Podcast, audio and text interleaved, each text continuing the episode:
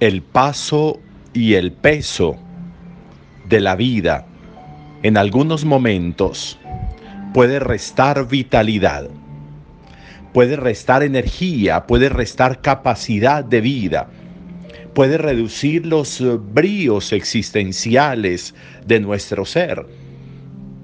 El paso a veces acelerado de circunstancias, de momentos, de personas, de desencuentros, resta. Y lo natural es que reste en el sentido de saber que a veces nos ocupamos en exceso de aquello que no tiene una capacidad enorme de influir en nosotros. A veces le prestamos demasiada atención en la vida a lo que en realidad no es trascendente. Y eso va restando el exceso de pensamiento, el exceso de sentimiento, el exceso de reflexión frente a asuntos, frente a dificultades, frente a realidades, la gran mayoría de las veces nos puede ir restando. Y si fuera de eso no recargamos, y si fuera de eso no vamos al centro de asistencia, al centro de recarga, de vitalidad, entonces con mayor razón se nota la carencia. Y a veces se nos va notando apagados, como grises, como sin vida, como doblados, incluso a veces físicamente envejecidos, a veces físicamente en el rostro, como sin vida, como marchitos. Y es que el exceso de gasto de la vitalidad, el exceso de gasto de la energía existencial, el exceso de gasto a veces que hacemos del espíritu y la ausencia de recarga va pasando factura. Por eso, si nosotros somos personas que gastamos mucho espíritu, pues tendríamos que consumir primero mucho espíritu.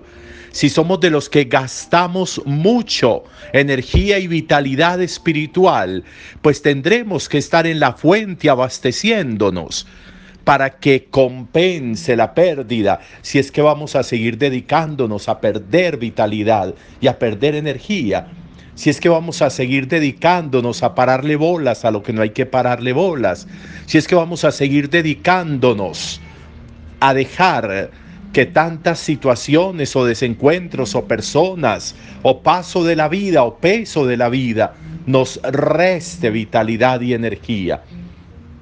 Dios es la fuente de la vida.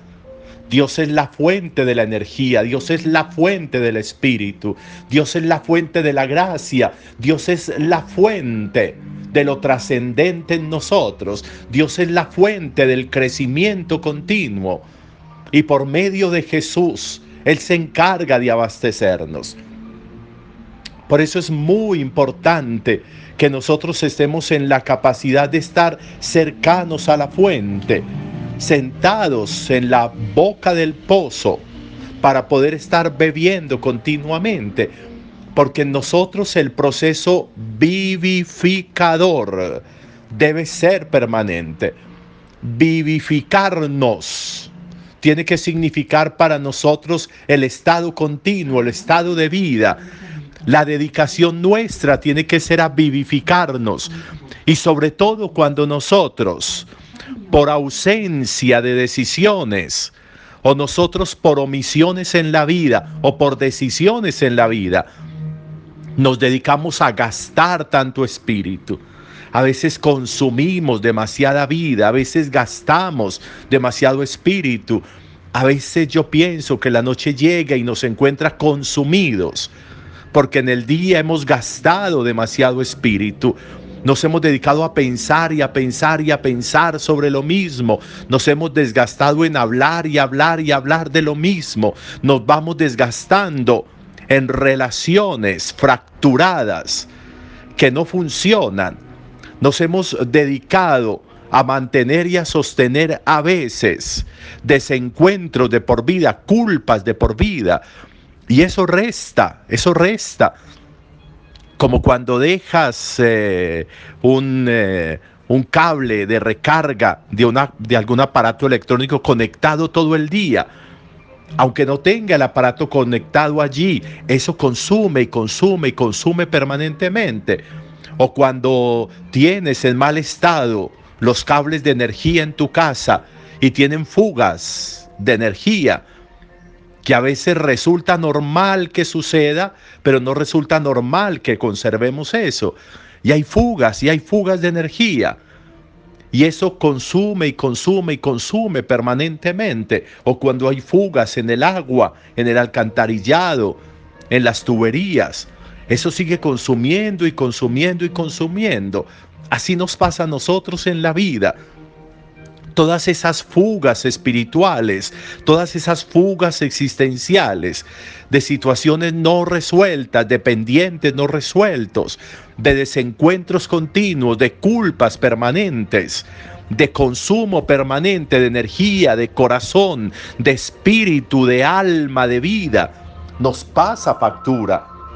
Y por eso es fundamental, por eso es importante que nosotros vayamos avanzando en la capacidad de no perder tanto, de no tener tantas fugas, pero sobre todo de saber dónde es que nos vivificamos. Porque no es justo con la vida que consumamos y consumamos y consumamos y no nos acerquemos a abastecer y no nos acerquemos a la fuente vivificadora de nuestra existencia, que es Jesús. Lo está diciendo hoy Pablo en Jesús encontramos el espíritu de la vida. En Jesús encontramos la fuente vivificadora. En Jesús su palabra, en Jesús su cuerpo, en Jesús la comunidad. Encontramos la fuente vivificadora de nuestra existencia.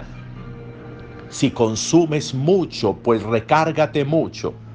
Si vas a seguir gastando en exceso el espíritu, pues abastece permanentemente el espíritu.